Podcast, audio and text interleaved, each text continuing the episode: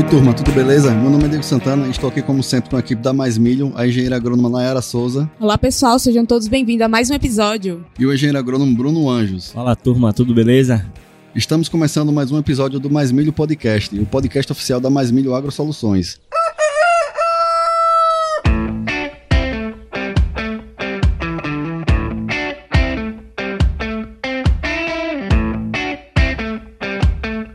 Pessoal, o propósito desse nosso projeto é aumentar a produtividade e a rentabilidade na cultura do milho no Brasil, levando até você informação de qualidade, de forma simples e aplicável no campo. E para isso vamos bater um papo aqui com uma turma de peso, os profissionais que estão fazendo a diferença no agronegócio. Então, Naira, para começar, conta aí para os convidados qual o tema do nosso episódio e quem é o nosso grande convidado de hoje. Pessoal, no episódio de hoje vamos discutir os segredos da tecnologia de aplicação, como aumentar a produtividade e reduzir os custos da lavoura. Iremos abordar aqui os fundamentos e os desafios da tecnologia da aplicação dos defensivos. E para falar desse assunto, não poderia ser com uma pessoa diferente. Nosso grande convidado de hoje, ele é engenheiro agrônomo pela Universidade Federal Rural de Pernambuco, especialista em proteção de plantas pela Universidade Federal de Viçosa, consultor, especialista em tecnologia de aplicação com mais de 11 anos aí de atuação em pessoal. E ele atende aí a região do Nordeste toda. Então seja muito bem-vindo a mais um episódio do Mais Milho Podcast, grande Júnior Gouveia. Agradeço aí a participação. Rapaz, estou feliz demais, viu? E até que enfim, até que enfim a gente conseguiu fazer esse podcast. Eu estava com muita vontade de participar e agora acho que deu certo. Vamos tentar trazer informações aí, conhecimento para essa galera aí que produz milho. Não só no estado de Sergipe, né? A internet hoje possibilita muitas, dá muitas possibilidades de todo mundo, né? Que está dentro da cadeia, no mundo inteiro poder participar, entender, enfim. E a gente tá aí para isso. Vamos junto. Isso aí, Julião, vamos lá. Com certeza vai ser incrível, né? E finalmente bateu a agenda. Esse, esse é um dos convidados que mora mais próximo da gente, aqui em Petrolina, e o que mais deu trabalho de marcar, não foi? Diga aí, Esse hein? cara é corrida demais, bicho. Eu morava na faculdade, no tempo de faculdade, eu morava na casa do estudante, era quem chegava atrasado, era eu, né? Vamos lá. Então, turma, vocês já viram que teremos aqui mais um bate-papo de alto nível. Nosso desafio no episódio de hoje é aproveitar toda a experiência desse cara que é fera no assunto e entendermos mais como realizar aplicações mais eficientes, econômicas e seguras.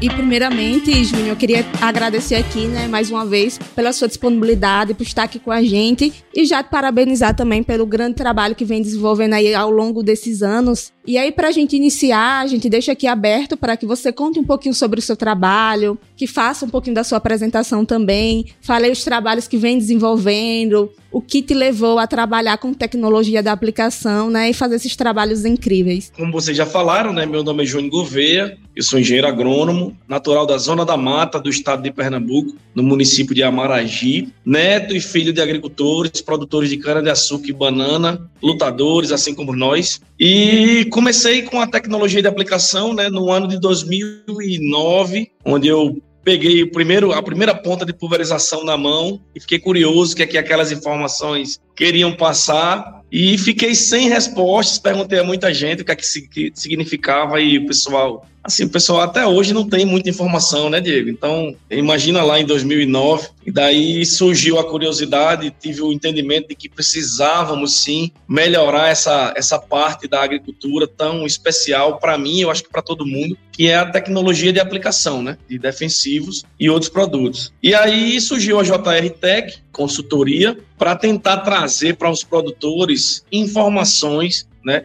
técnicas de manejo nas, na, nas aplicações que trouxessem maiores possibilidades de controle fitossanitário, enfim. Surgindo a JR Tech, paralelamente né, ao projeto JR Tech, a gente tem é, outros projetos, né? O workshop de tecnologia de aplicação, que vai ser agora em setembro, Diego, um grandioso evento nós vamos realizar dias 1 e 2 de setembro aqui em Juazeiro da Bahia. Vocês três são nossos convidados, tá? É, Façam-se presente aqui, vai ser um prazer recebê-los. E a Escola de Líderes de Pulverização, né? A Escola de Líderes de Pulverização, que vai percorrer os quatro cantos do Nordeste, trazendo conhecimento para formarmos grandes líderes de pulverização, pessoas que pensem a pulverização de maneira diferente, capazes de resolver problemas, né? Tá? E de entregar para as propriedades, enfim, para as revendas, e todos da cadeia, é, capacitados para resolver problemas. Então, a Escola de Líderes de Pulverização é mais um projeto nosso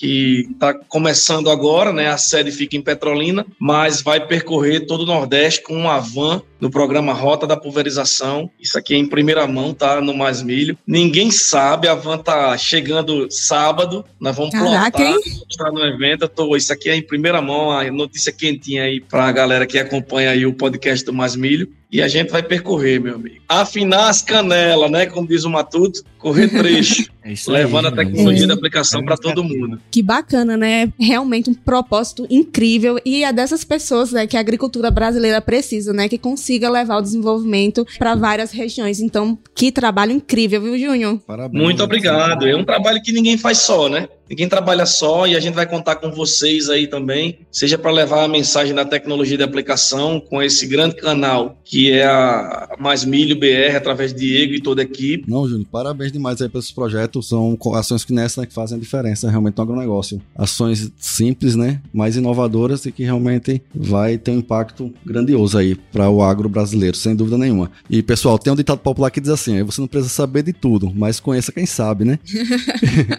e, Júnior, Ainda bem é que eu conheço gente- vocês, né? Ainda bem que eu conheço vocês, minha gente. É o contrário, o Júnior que a gente liga, né? Para tirar nossas dúvidas aí sobre tecnologia de aplicação. Júnior é o nosso mentor no tema tecnologia de aplicação aí da Mais Milho, tá sempre dando aqui nosso apoio, a gente tá enchendo o saco dele sempre, né, Júnior? É, não, a gente procura entender. Né? A tecnologia de aplicação é uma coisa muito interessante que eu acho, sabe, pessoal? E você que está em casa, escutando a gente no rádio, na, na- na- no podcast, nas plataformas, seja onde for, entende o que eu vou dizer bem, né? É, é muito regionalizado, né? O que se pratica na produção de milho no estado de Sergipe ou no Cealva como um todo é totalmente diferente do que se faz na região sudeste, sul, enfim. E com a tecnologia de aplicação não é diferente, sabe? Então, entender sobre todos os aspectos, a pulverização regional por cultura, por ambiente, por clima, por, pela cultura do pessoal que faz a tecnologia de aplicação acontecer, isso faz toda a diferença. E acho até que é um diferencial nosso, tá? Modesta parte. Entender como é que, é que, se, que funciona em toda a região Nordeste. E vamos lá, vamos, vamos levar a tecnologia de aplicação para o pessoal. Com certeza, Júnior. E assim, Júnior, realmente, bicho, é um tema que eu sou, sou muito entusiasta, né? E eu vejo que agrega demais esse conhecimento para o produtor e também para a lavoura, falando também como pequeno produtor que eu sou. O conhecimento sobre esse tema realmente ajuda demais na prática. Não desmerecendo os outros manejos, né? Todo manejo é extremamente importante, mas, por exemplo, plantio a gente faz uma vez, colheita uma vez, aplicação de cobertura, talvez duas, no máximo três, né? Mas pulverização, dependendo da cultura, pode-se fazer 12 pulverizações, né? Como se faz normalmente em algumas culturas. Ou seja, é um manejo que vai estar defendendo a lavoura de plantas daninhas, de pragas, né? E a gente está falando também de produtos caros, muitas vezes, né? Que nós precisamos ser muito assertivos. Que no Vale do São Francisco, de onde eu sou, né? No Vale do São Francisco, na cultura da uva, dependendo do período do ano, chega-se a fazer 40 pulverizações num Caramba. ciclo de Muita coisa. num ciclo de três, quatro meses. Eu não podia deixar de pontuar isso. Então, só para você Não. ver como é intenso, frenético, né? Esse ritmo, como é Então, pulsante que a você- agricultura e a pulverização no Vale. Eu pensava que você morava em Petrolina só por causa do rio, então você tá ali, o lugar que pulveriza é esse, né? Deve ser, viu? É, o Rio também, Então, né? O Rio também, É, aí, mas é, aí é top. Inclusive, tá aceito o convite. Vamos programar aí. Prepara aquela mesa lá pra nós, na beira do rio. vamos, vamos sim, vem-se embora. Aquela, mesa, aquela mesma mesa tá lá esperando a gente. Boa demais. Ô, ô Júnior, e assim, para iniciar nosso bate-papo, eu quero que você conceitue aí, né? Fale de maneira simples para todo mundo que está ouvindo do que se trata a tecnologia de aplicação e quais são os principais pilares, né, da tecnologia. Existem conceitos, né? Vários conceitos da, da tecnologia de aplicação. O que eu acho mais, mais básico e básico, mas assim, não sendo menos interessante, né? Que não, contempla tudo, é um conceito que é de 1990, que é do professor Tomomassa Matur, tá? O pai da tecnologia de aplicação no Brasil. Ele diz que tecnologia de aplicação é, é a correta colocação de produto ou produtos no alvo, na quantidade necessária e de forma econômica, com o mínimo de contaminação ao homem e ao meio ambiente. Quando ele está falando isso, ele está dizendo que a gente precisa colocar corretamente produto no alvo. Parece um conceito pequeno, mas minha gente, isso envolve tantos fatores que, se você for pensar, né, clima, operacional, fatores de maquinário, tanto tratores, pulverizadores, fases fenológicas da, da cultura, o próprio bico e a interação entre eles, produtos, qualidade de água, enfim. Então, colocar corretamente produto no alvo não é fácil nem nunca vai ser. Tá? Na verdade, o professor Tomo Massa Matua estava querendo dizer que a gente precisa atingir o alvo com o produto e dosagem correta e ter uma deposição adequada para cada alvo. Tá? Você joga bola, Diego? Jogava, né? Tô, tô, tô na correria agora e tem mais de um ano que eu não vou pro baba. Quem joga bola sabe que a condição mais favorável para um centroavante bom assim feito Bruno. Com certeza, camisa 10. A condição mais favorável do atleta fazer o gol é a, é a, é a penalidade máxima, né? É a marca do pênalti lá onde tá só ele, o goleiro e a barra gigante e a bola paradinha lá do jeito que ele ajeitar, enfim. E ele sabe também que se ele acertar lá no ângulo, o pessoal fala assim, onde a coruja dorme, né? No ângulo do goleiro. Ali é um alvo, né? Se ele acertar ali, dificilmente o goleiro pega, tá? Mas vai tentar chutar, Diego, lá no ângulo com força, para você ver o quanto é difícil, meu amigo. Então, às vezes a gente sabe qual é o alvo, sabe tudo, mas acertar e acertar na tecnologia de aplicação envolve tantos outros fatores, então não é fácil. Então a gente precisa, o tripé né, da tecnologia de aplicação é atingir o alvo numa dosagem correta e com o produto correto para a gente ter uma deposição adequada. Não adianta só acertar o número de gotas por centímetro quadrado se essas gotas não forem de um tamanho ideal, de um DMV, né? O termo de tamanho de gota é DMV, né? Diâmetro mediano volumétrico. Então isso é muito difícil. E em tempos de baixa vazão, aí fica mais difícil ainda, porque todo mundo quer fazer de todo jeito. E não é bem assim, né, Diego? Você falou já de vários pontos interessantes, Juni, e nosso desafio aqui realmente é discutir cada um deles. A gente quer realmente o passo a passo de como termos uma aplicação eficiente, né? E a gente uhum vai tentar destrinchar tudo isso aqui. E assim, gente, só antes de a gente ir para a próxima pauta, quero complementar esse conceito, né? Você falou, o conceito ficou muito bem explicado, eu acho que todo mundo entendeu perfeitamente, né? Mas na prática, quando você é um consultor, né? Você atua diretamente nessa parte né, de melhorar a prática de aplicação. Quais são os pontos onde você mais está atuando, onde você mais tem sua é, sua ação mesmo efetiva? É em, é em, regulagem, qualidade de água? O que é que você. Só para a gente entender na prática então, mesmo. Então, a JR Tech hoje, eu vou dizer assim, subiu um degrau, né? Graças a Deus, e a gente não está fazendo mais só regulagem de maquinário. A gente tem uma. Estamos montando em processo de montagem de equipe, onde vamos começar, não, já começamos, na verdade, a atender alguns clientes aqui, né? estratégico para a gente, onde a gente faz todo o gerenciamento, desde o entendimento da interação dos produtos e da água na cauda, nas caudas agrícolas, tá? até checklist de maquinário, é, escolha correta e acompanhamento das vazões e padrões de vazões específicas de cada bico, todo o manejo é, que é importante ser feito e todas as medidas que, de acompanhamento que, que devem ser tomadas para poder a gente ter sempre um maquinário e produtos e calda e qualidade de água e tudo que compreende a tecnologia de aplicação sempre na linha, né? Nos trinques, como manda o figurino. Então a gente não entende mais que fazer uma, uma calibração, por exemplo, de uma máquina e voltar com seis meses vai entregar ao produtor o que ele realmente precisa para ter uma, uma lavoura, né? Um cultivo protegido. É, a gente entende que tem que ser um acompanhamento mensal ou pelo menos bimestral. E a gente vem,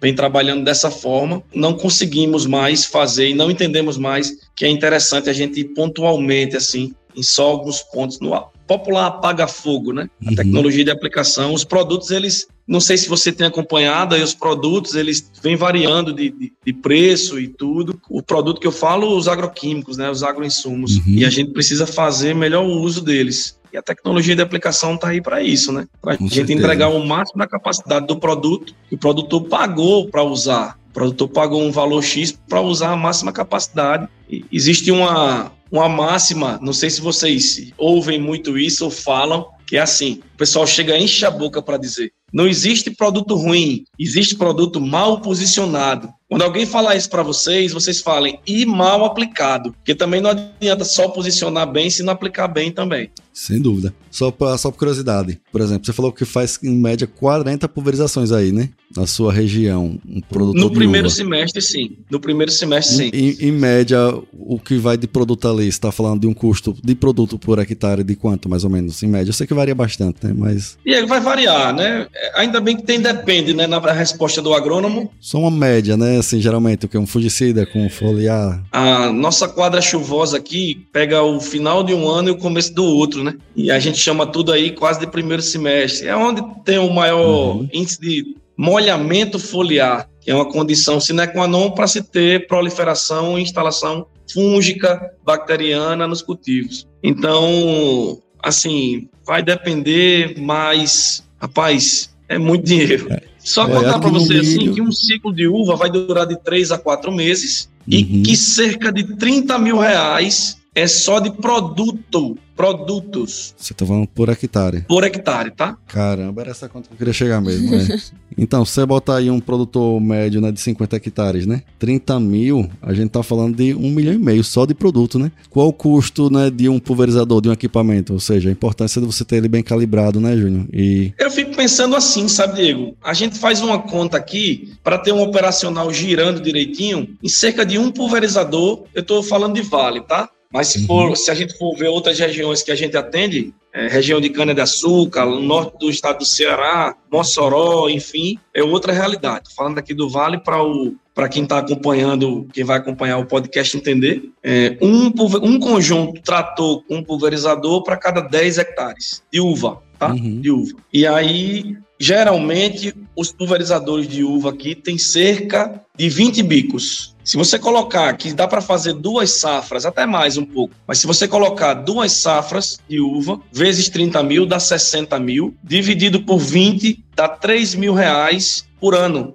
que passa só de produto e um bico, certo? o bico, né? Caramba. Na cultura do milho, Júnior, que é aqui a nossa, a nossa realidade hoje, que eu acho que a grande, a grande maioria dos nossos ouvintes, né? Nós estamos no Mais Milho, a gente trabalha pelo menos três pulverizações, né? Hoje no Brasil tá variando de 3 a 8 em média. E assim, já faz uma diferença enorme você ser assertivo, né? Sem dúvida nenhuma. Porque a gente tá falando não Claro. só do custo, do custo, né? Do, do defensivo em si, mas da eficiência do que a gente pretende realizar com ele, né? O controle da doença, o controle do, do inseto. Com certeza, né, Diego? Eu sempre digo aqui, Júnior, ao pessoal que produzir milho não é que nem uma fábrica de prego, né? Que você vai entrar com 100 kg de ferro vai sair com 100 kg de prego. É diferente. A todo momento tem uma praga ali que quer roubar sua produtividade, tem uma planta daninha que está ali para roubar sua produtividade, e a gente tem que ser bem assertivo com relação ao manejo. E falando em tecnologia de aplicação, hoje você é referência nacional, né? Além disso, como ser humano, eu considero você uma pessoa muito carismática e bastante atencioso. É tanto que às vezes chega um produtor lá na loja para tirar dúvidas sobre tecnologia de aplicação. Eu ligo pro Junião aí, a gente passa meia hora conversando no telefone e ele sempre é atencioso, dá sempre as melhores respostas. E eu acho que por essas virtudes aí é que a gente quase perde, quase, Diego, a gente perde ele pra política. Mas Deus é Foi bom mesmo, ia ser e prefeito, maravilhoso. Já disseram isso aqui pra gente. Mas não fale não, porque o Júnior não gosta. Mas Deus, é, Deus nunca falha, né, Junião? E eu tenho uma pergunta muito importante aqui. Eu não ia nem falar, mas graças a Deus que eu perdi as eleições. Graças a Deus, né, Junião? Deus sabe o que faz, Deus sempre age certo, né? E- É um prazer, meu amigo Bruno, é um prazer. Não digo isso porque estou falando num podcast, digo isso a todo mundo que tiver oportunidade de conhecer o Júnior Gouveia, vai entender que a gente é isso aqui, né? E conhecimento ficou para ser repassado. Se você tiver uma dúvida, e veja, às vezes é uma informação, Bruno, que vale, vale uma vida do produtor. Às vezes vale tudo que ele tem, tá investindo naquele momento ali. E que se ele errar, uma pressão, um bico que for, não vai só embora prejuízo financeiro, não vai ter só prejuízo financeiro, não. Vai ter prejuízo de uma vida construída, porque se ele perder tudo, todo mundo perde, certo? Então, sempre que você precisar, vocês da Mais Milho, ou quem vier através de vocês, podem ter certeza que o Júnior Gouveia vai estar aqui para, se eu puder ajudar, né? A gente não sabe de tudo, mas no que eu puder ajudar, eu vou estar sempre aqui para auxiliar, enfim. Agora também saibam que se eu precisar é para atender, viu? Com certeza, pode ligar, Junião. Estamos aqui à disposição, né? eu e Junião queria fazer uma pergunta simples, mas muito importante. Pode nos falar a respeito da qualidade da água da pulverização? Existe perda de eficiência dos defensivos aplicados com água barrenta ou salobra, que é uma situação muito comum aqui na nossa região. E também aproveitando o tema água, gostaria que nos fale também a respeito do pH, o quanto o pH pode influenciar na qualidade da aplicação. Eu vou devolver fazendo uma pergunta para os três aqui, tá? Para 99,99 ,99 das aplicações, qual é o produto que vai em maior quantidade dentro do tanque de pulverização? Água. Água, exatamente. E por que a gente se importa tão pouco com esse, com esse produto? Algumas pessoas que dizem assim, água é o veículo. Minha gente, água é o produto, tá? É a, é a, a qualidade da água e, e, é o produto que vai em maior, maior quantidade dentro do tanque. É o produto que vai ser aplicado tanto quanto o agroquímico que você pagou, tá? Então, a gente precisa entender que quanto menos influência esse produto é, tiver sobre o produto químico que você está aplicando, é melhor. Tá? Então, respondendo sua pergunta, o professor Ulisses Antoniassi, ele tem uma publicação, na verdade tem um livro, né? Chama Tecnologia de Aplicação para Culturas Anuais. É um livro muito bacana. Ele, ele diz que são seis cinco, seis, os fatores que são importantes a gente entender ou prestar atenção quando for tratar com água de pulverização. O primeiro é a transparência, turbidez, presença de colóides, água barrenta, suja, como queira falar, tá? Essa água está cheia de cargas ali, matéria orgânica, enfim, que pode reagir com um produto químico, por exemplo, glifosato, que reage com tudo, né? Então você pode perder o herbicida que você está fazendo facilmente se essa água estiver suja. Então, turbidez, que é a transparência, né? A água limpa aos olhos. pH, quanto mais neutra, melhor, para não reagir, não ter cargas ali ou ter menos cargas para reagir com o seu produto, certo? Dureza,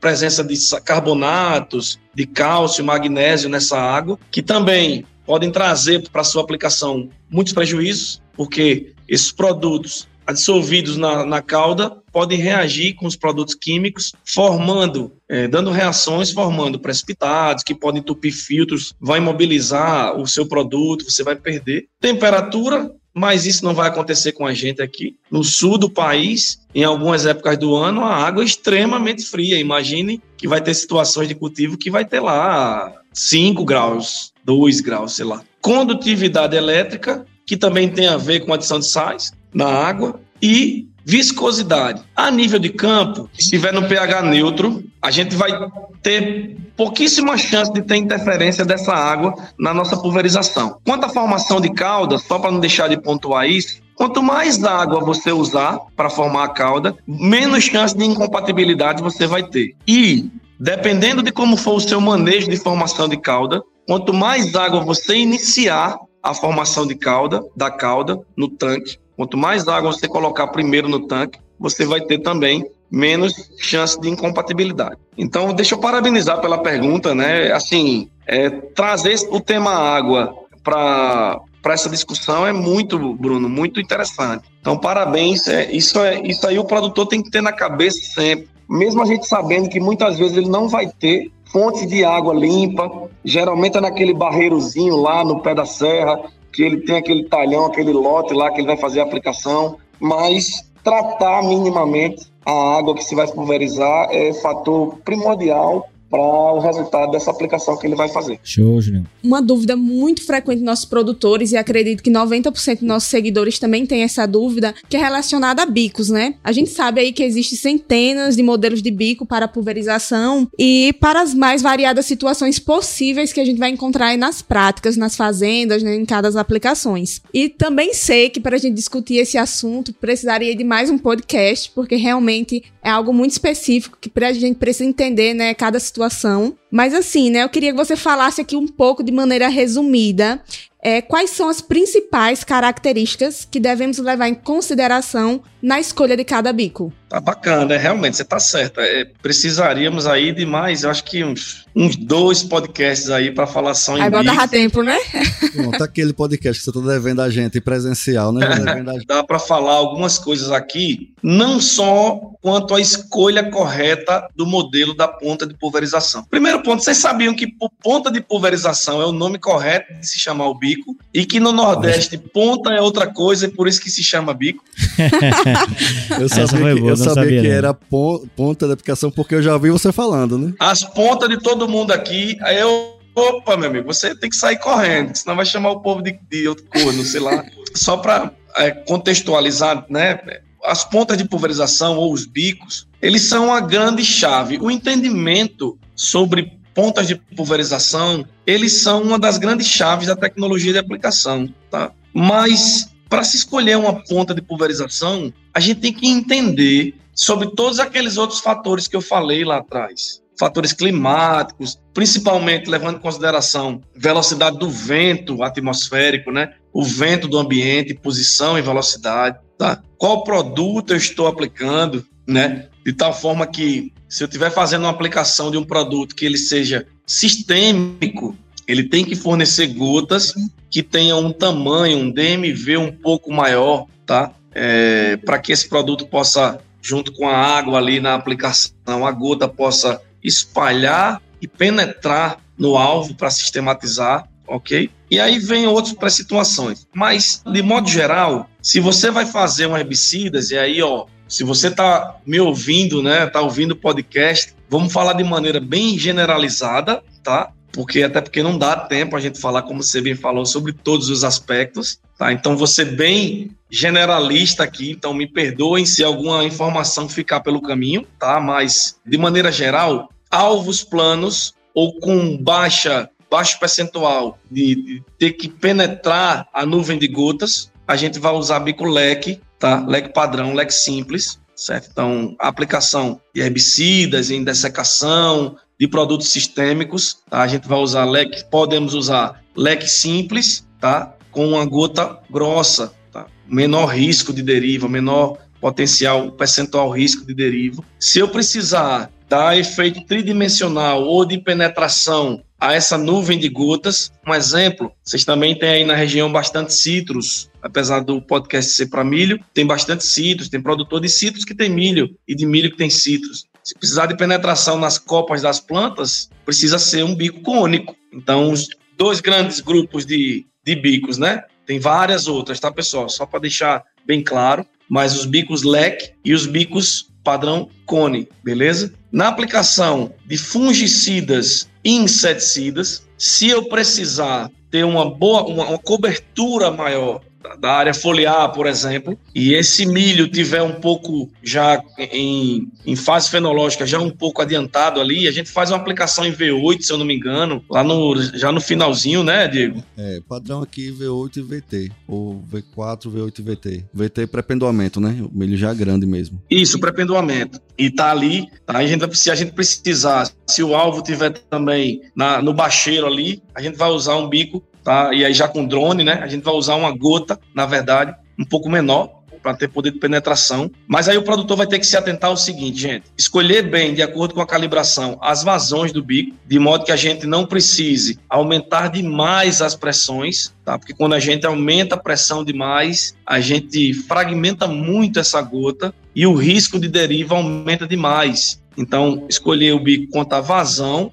adequada, certo? Usar pressões adequadas ali, vai fazer herbicida até 3, 4 bar no máximo. Padrão de gota, herbicidas, geralmente gotas mais grossas. Tá? E se for fungicidas e inseticidas, trabalhar uma gota um pouco menor. Mas deixa eu tocar num ponto aqui e fazer uma pergunta aos senhores e à senhora. Doutores, se ele escolher bem o bico, mas não tiver um manejo de limpeza desse bico, um manejo correto de limpeza, o que, é que vocês acham que pode acontecer? A gente vai falar na prática, né? Eu acho difícil a gente chegar para regular, para calibrar um pulverizador na roça para ele estar tá 100%. Geralmente o protocompra passa 10 anos, né? Isso é a realidade. Corrosivo, né? Desgastado. Né? Inclusive, uma das perguntas que eu queria fazer, que é que você explique para quem tá ouvindo aí, explique como é que ele pode chegar no pulverizador dele e conferir se tá tendo desgaste do bico e se tá precisando fazer a troca. Se ele tá perdendo qualidade de aplicação por causa de desgaste de bico. Tem como o produtor fazer de é. maneira simples? Ou tem que contratar a Junior Tech? O bico ele tem uma vazão nominal. Todo bico ele tem uma vazão para cada pressão.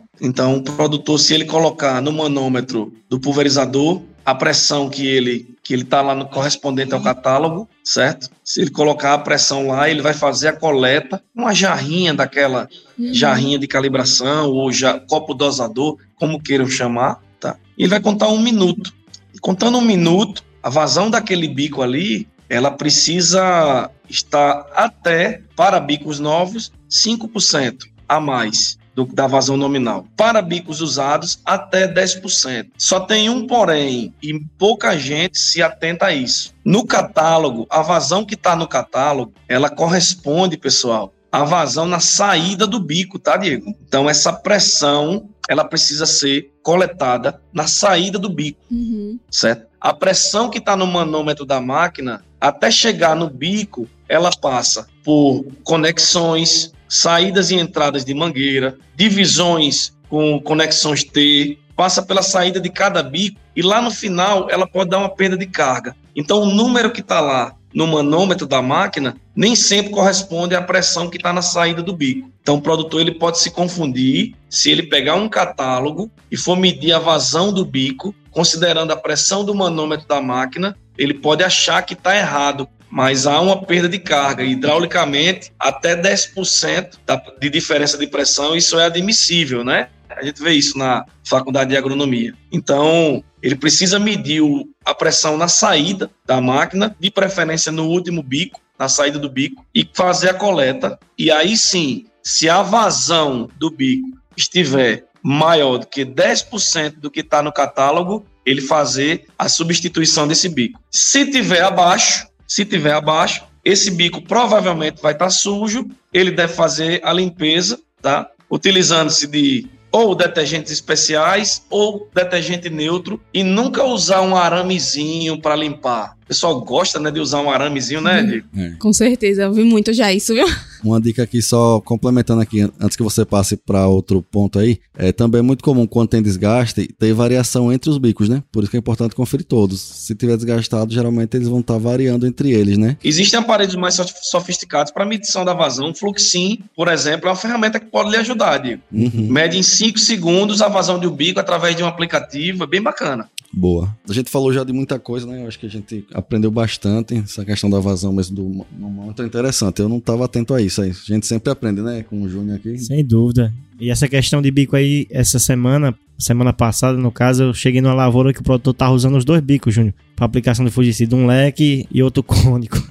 Não, meu amigo, o povo gosta de uma mistura, né? Sei lá, fica parecendo que é uma barraca de, sabe, bombom, né? Confeito, bombom, não sei como é que chamam aí. Bem sortido, né? É verdade, Bico de toda cor, de todo modelo. É uma, é uma festa. Aí fica impossível até calibrar, né?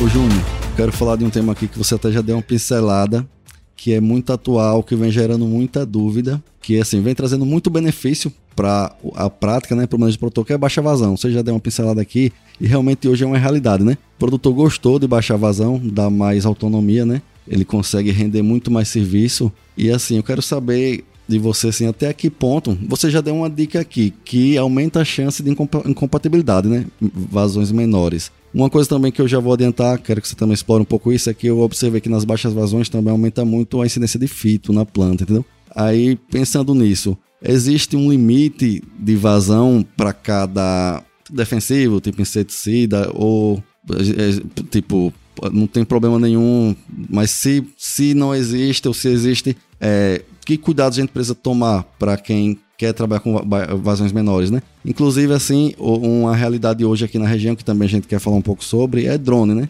Drone, assim, já é uma realidade presente aqui na nossa região e as vazões são baixíssimas. A gente que era acostumado a trabalhar com 200, 150 litros por hectare, hoje está trabalhando com 20, né? 15. É realmente impressionante. Praticamente produto puro, né? Dependendo da, da aplicação. É, você acha que existe um limite, perde qualidade e que cuidados o produtor tem que tomar ao aderir a essa vazão muito baixa? Na verdade, o tema baixa vazão ele não é um tema tão atual assim, né? A aplicação com drone, sim, né? E aí se sabe muito pouco, a cada dia vem, vem crescendo aí esse entendimento sobre, sobre aplicação, aplicações com vantes, né?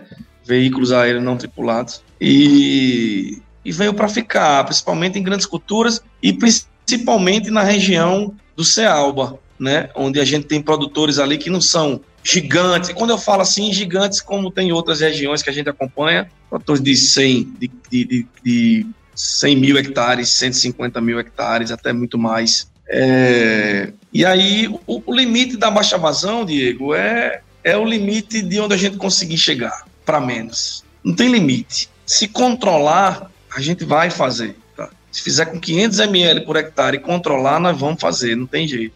Tá? Hoje a gente já tem testes aí com de um litro por hectare, né? um produto puro, na verdade. Uhum. E com resultados extremamente satisfatórios e eficientes. Que não dá é para o produtor achar que porque alguém fez e ele viu, vai fazer aqui também, vai dar certo. Não é bem assim. O cuidado, principalmente com a questão da cauda, né? baixos volumes ou ultra baixos volumes, tende a dar maior chance de reação de incompatibilidade entre os produtos. Tá? Produto bastante concentrado também, dependendo da condição climática. Se for uma condição climática de onde esteja uma alta pressão de vapor, quente, muito seco, de repente, se você aplica uma gota muito oleosa, ela pode acelerar a absorção, isso causa fito, ou pode também causar o famoso efeito lupa, né? Que é a incidência dos raios solares sobre a gota, concentrando o raio solar ali,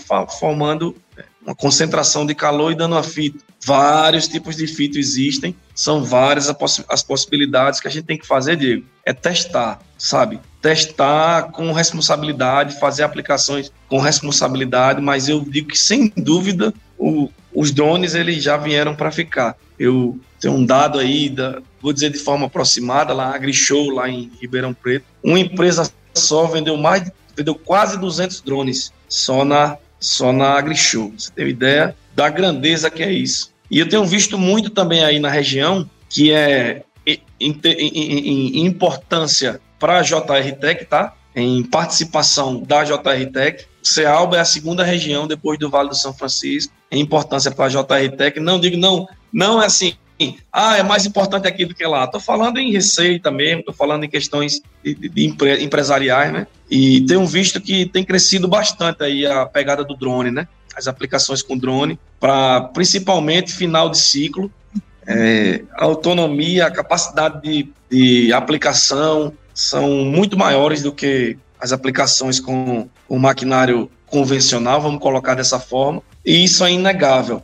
A barreira ainda é o preço por hectare, mas logo, logo isso aí vai ficar mais em conta, mas mesmo assim. E aí, voltando para a questão da baixa vazão, é, você só vai conseguir fazer uma, uma, uma, relação de baixa vazão com eficiência se você tecnificar, meu amigo. Tá? Então, aquele produtor que quer fazer baixa vazão é o mesmo produtor que faz a vazão maior com o bico sujo na máquina. E, o bico, e, na, na, no drone você não, não pode fazer isso. Então, meu avô João Gouveia dizia, né? Dizia para todo mundo assim: ó, feijão com arroz é o que alimenta o caboclo, né? Então não adianta você ser um produtor de baixa tecnificação e começar a querer baixar a vazão. E não tô só falando no drone, viu, gente? Não tô só falando no drone, tô falando até nos autopropelidos mesmo, nas barras, baixar a vazão, tá? Baixar a taxa por hectare. Se você não cuida, não tecnifica, não instrui os seus operadores, não entende o que realmente é importante para se fazer uma pulverização assertiva. Então, baixar a vazão é possível? É sim, tá? É interessante? Demais. Mas é de qualquer jeito? Não, não é. Tem que tecnificar, entender se dá certo para o seu manejo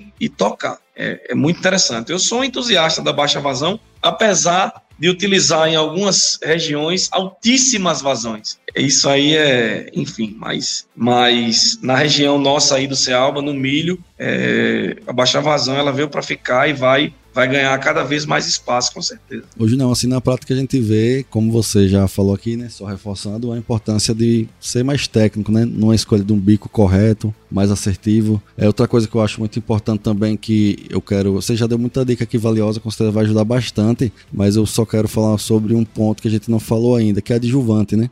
A gente falou em qualidade de água, água barrenta, até que ponto o adjuvante pode ajudar e também, assim, em relação à baixa vazão, também acredito que um bom adjuvante faz a diferença, né? A gente precisa espalhar mais, precisa ser mais assertivo, diminuir a evaporação da gota, né?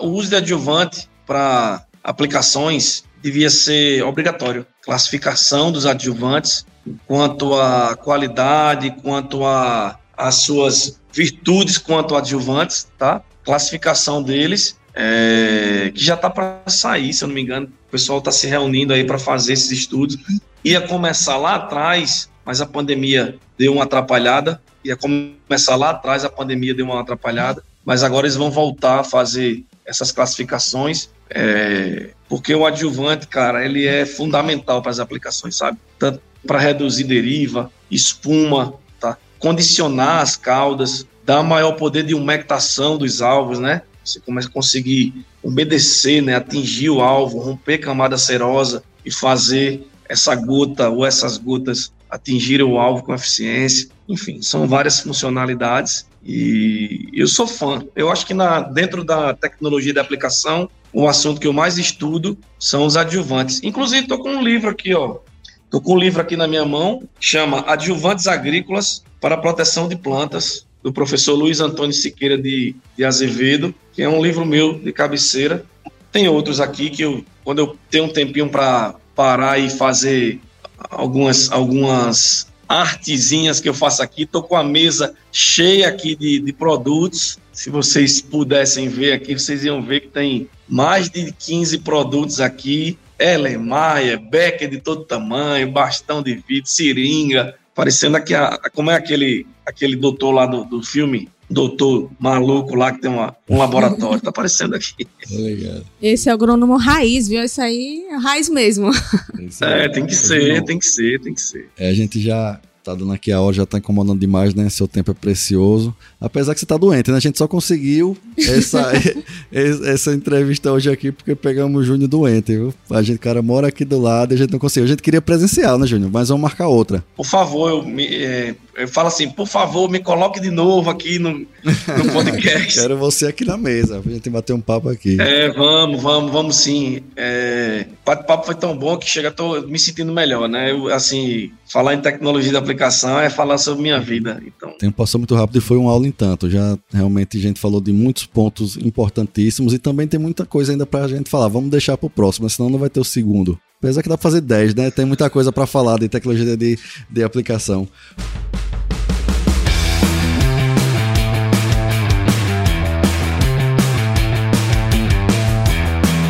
Júnior, mas antes da gente ir para a pergunta final, gostaria que você deixe aqui para a turma onde eles podem te encontrar, né? Quais são hoje as redes sociais que você está mais ativo? Hoje a gente está basicamente no Instagram, Júnior Gouveia Underline. Era Júnior Gouveia Underline OFC, mas não sou oficial de nada, né, Diego? Eu tirei aqui o. para ficar até mais fácil, ficou Júnior Gouveia, tá? Gouveia G-O-U-V-E-I-A, todas as vogais no nome só, para ficar fácil. É, muita gente escreve Gouveia com L. Eu sei que no Babo eu faço muito gol, sabe, Diego? Mas Gouveia é com U. Com U, beleza. Então, quem quiser continuar aprendendo aí, quem gostou desse conteúdo, fantástico, e quiser continuar aprendendo, é só seguir o Júnior lá. Vamos deixar também o seu arroba aqui na descrição do episódio, tá certo? Beleza. Deixa eu só falar uma coisa aqui rapidinho, que tem mais dois, duas páginas que a, a equipe da gente gerencia, né? Nossa equipe tá tem uma equipe recente de marketing trabalhando com a gente, mídia e marketing. Inclusive, um abraço para o Wagner Rafael e, e, o pessoal, a Denise. É, que é a página do JR Tech Academy, né? JR Tech é, Underline Academy, que é o, a nossa escola de líderes de pulverização, que se Deus quiser nós vamos estar tá aí, né? Não sei quem de vocês vai querer participar, se inscrever, mas a gente vai estar tá aí e quando nós fizermos a turma, montarmos a turma aí do, do milho, tá? Eu desde já gostaria de ofertar uma vaga para ser sorteada no podcast Mais Milho, para capacitar uma pessoa que vocês é, selecionarem né, dentro dessa nossa parceria que não é de hoje. E eu entendo que ninguém faz nada só. E seu trabalho é maravilhoso, o trabalho de vocês, né, da, da equipe, desde sempre. E aí eu gostaria de ofertar, fica aqui, tá gravado, né? É no BBB. Tá registrado. Tá gravado, né? O Brasil tá vendo, né? Tá registrado, não. Valeu aí, bom demais aí. e aí eu gostaria adorar. de ofertar a vocês, aí vocês sorteiam, fazem o que quiserem. Uma vaga no curso de líder de pulverização, versão milho, é de vocês, ok? Show. E conte com mais milho aqui para dar um suporte no que você precisar aqui na região. E com certeza a gente vai participar dessa turma, né? Vamos participar, vamos divulgar, vamos estar presente aí, com fé em Deus. Vocês se liguem aí nos nossos episódios episódios, porque vocês estão vendo a novidade que vai sair em breve, viu? qualquer momento vai ter sorteio. Júnior, a gente poderia, sabe, onde fazer sorteio, a gente poderia fazer outra live. A live que a gente fez ano passado foi uma das melhores sobre tecnologia de aplicação. A gente poderia marcar outra live lá no Instagram e lá é bom que é ao vivo, né? A gente fazer o sorteio lá com a turma. O que, é que você acha? Vamos, vamos, vamos sim. Vamos tá combinar, marcado. Né? Live é mais Beleza. fácil, Diego, né? Até é... pelo período, assim, da, que é noturno e tal. Apesar de Isso. eu ter gostado muito aqui dessa parte do podcast, é mais solto, Não, né? É. A gente tava com saudade, que a gente gravou uns três episódios e ficou um tempão sem gravar. Já tava com saudade, né, Com certeza, é tá. bom demais. Ô, ô Júnior, e também uma pergunta que a gente sempre faz, que é padrão. A gente gostaria de saber quais são atu atualmente as suas principais fontes de conhecimento, né? De onde vem todo esse seu conhecimento sobre tecnologia de pulverização e que você também faça uma indicação aqui pra gente de um livro, né? Você já indicou dois aqui durante o episódio, mas se puder indicar mais um, e não necessariamente seja técnico, né? Qualquer livro que te ajudou muito em sua vida. Tá, eu, eu, eu, indiquei dois livros já, já indiquei dois livros aqui, foi? Foi, você falou de... O de adjuvante, né? adjuvante teve inicialmente, que você citou aí. Eu vou voltar ao episódio para ver, mas eu esqueci. Ah, não, tá. Tem, a mesa tá aqui cheia de livros, né? Mas deixa eu destacar alguns aqui. Deixa eu pegar. Esse de adjuvantes é, é um livro que eu gosto bastante, porque ele fala dos adjuvantes de forma mais técnica. Tem um linguajar um pouco mais tecnificado, mas tem umas partes que dá para o, o leitor, né, o nosso que acompanha o podcast vai entender, tá? Que ele chama chama-se adjuvantes agrícolas para a proteção de plantas. Tá? Se vocês puderem anotar e passar para o pessoal, uhum. é do professor Luiz Antônio Siqueira de Azevedo. Tá? Muito bom. É um livro bem bacana, uma linguagem bem Muito técnica, bom. mas traz muita coisa assim de, de, de interessante para a gente que lida com adjuvante. Eu lembro o livro que você citou, Júnior, no episódio. Quando você falou de qualidade de água, você falou, citou uma pessoa que é referência à qualidade de água, você falou que leu o livro dele, só não falou o nome, mas você, disse, você citou alguém aí. Ah, tá. Então deve ser esse livro aqui, ó. Tecnologia de aplicação para as culturas anuais. Tá? Acho que é do professor mesmo, Ulisses Antoniassi, com Walter Bolle aqui, ó. Eles é uma, o pessoal da FCA, né? Da Faculdade de Ciências Agronômicas de São Paulo. E ele é um livro bacana para você já começar a ter um entendimento, né, sobre tecnologia de aplicação, tá? E tem, cara, tem um livreto, um livreto que ele é do, da CNA, né, do Senar, tá? Do Senar, que ele é, é pulverizadores hidropneumáticos, tá? E tem pulveriz, pulverização e turbopulverização, que é a pulverização com, com turbina, né? Que ele é operação e manutenção. É um livretozinho do Senar, bem bacana. Esse aqui é para o produtor ler e fazer e conseguir fazer a inspeção periódica do pulverizador dele, tá? E manter, fazer as manutenções periódicas, né? Prevenir é melhor do que remediar, né? Já dizia a avó da gente, né? A, mãe da gente, a avó, para ele conseguir manter, fazer as manutenções dos pulverizadores dele. Esse livreto é bem bacana. E tem o Instagram do Júnior Gouveia. Quem tiver alguma dúvida, Bruno falou aí, eu ligo para Júnior a gente passa meia hora. Quem quiser falar comigo, chama no Instagram, que eu, sempre que eu tiver tempo, eu, eu vou parar para ouvir, parar para entender e buscar, se eu puder e se eu souber, a melhor alternativa para ajudar e resolver o problema de quem estiver falando comigo. Beleza, gente? Muito Show, bom, Junião. Show. Show de bola. Ô, Júnior, a gente não pode encerrar sem uma mensagem sua aqui para a turma, né? Agora eu não quero uma mensagem qualquer. A gente sempre pede que você deixe uma mensagem. Imagine que essa mensagem vai chegar para todos os agricultores do mundo, né? O que você gostaria de passar para eles aqui?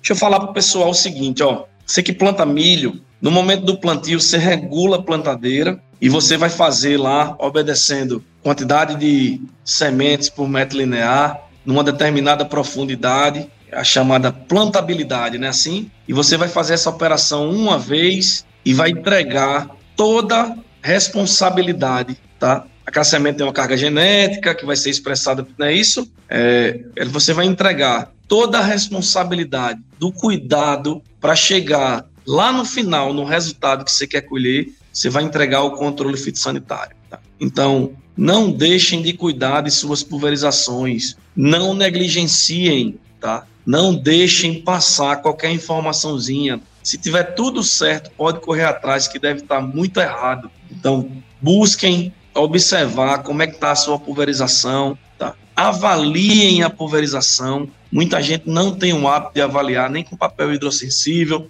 nem com luminol, nem com papel sensível a óleo, tá? Façam as avaliações entendendo como é que está sendo a deposição da sua pulverização, como é que estão chegando as gotas, para que assim você possa colher melhores resultados, tá? Dificilmente com a pulverização você vai conseguir ganhar produtividade, mas de certeza, com toda certeza, é a pulverização, são as aplicações que vai fazer você não perder. Então, tenha, tenha essa ideia na cabeça e no que precisar, conte comigo. Eu vou estar sempre aberto através do canal da Masmilho, tá? Através da, do Instagram da Masmilho, né? Da revenda Masmilho, do Diego e da sua equipe, é, para trazer para todos vocês, todos vocês produtores e produtoras, melhores aplicações. E também não me chamo só para trabalhar, não, tá? Me chamo para também comer uma carnezinha que eu sei que aí na Bahia, Ceal, Bahia de Sergipe, Itabaiana, Paripiranga, tem um churrasco muito gostoso. Toda hora, é só difícil você vir, né?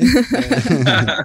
e pessoal, que mensagem, né? Eu tenho certeza que todo produtor que ouvir esse episódio, né, toda vez que for fazer uma aplicação, vai lembrar dessa mensagem, vai lembrar de cada palavra que Júnior disse aqui pra gente, que com certeza é muito importante. Então, Júnior, quero deixar aqui, né, nosso obrigado novamente, muito obrigado mesmo por sua disponibilidade, por estar aqui passando essas dicas aplicáveis, né, para todos os nossos ouvintes e nossos seguidores. Então, até a próxima, né? E a gente só tem que agradecer. Isso mesmo, Julião. Obrigado. E se você ficou até aqui, com certeza você aprendeu muito, assim como a gente sempre aprende né, com esse cara. Então curta esse episódio, não deixe de compartilhar enviar para um amigo também que, assim como você, precisa aprender mais sobre tecnologia de aplicação. Isso também ajuda nosso podcast a crescer, né? E siga a gente também nas outras redes sociais, no Instagram, no YouTube no TikTok, né? Bruno faz dancinha lá, no LinkedIn e participe da, do nosso grupo VIP no Telegram. Valeu e até a Por próxima. Por favor, não compartilhem comigo a dancinha de Bruno no TikTok. Por favor.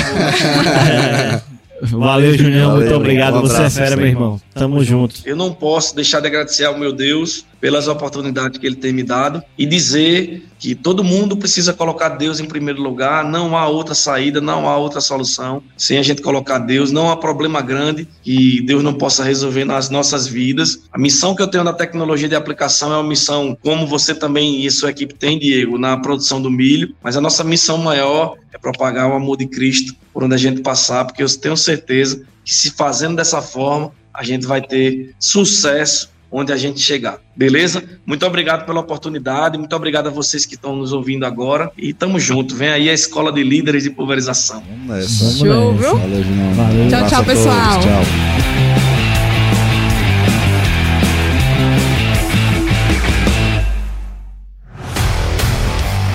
E aí, você gostou desse podcast? Se gostou, considere compartilhar esse episódio com alguma pessoa que irá se beneficiar desse conteúdo e nos ajude a alcançar ainda mais pessoas. O roteiro e apresentação desse episódio foi do Paulo Ozaki, a produção do Agro Resenha e a edição do Senhor A.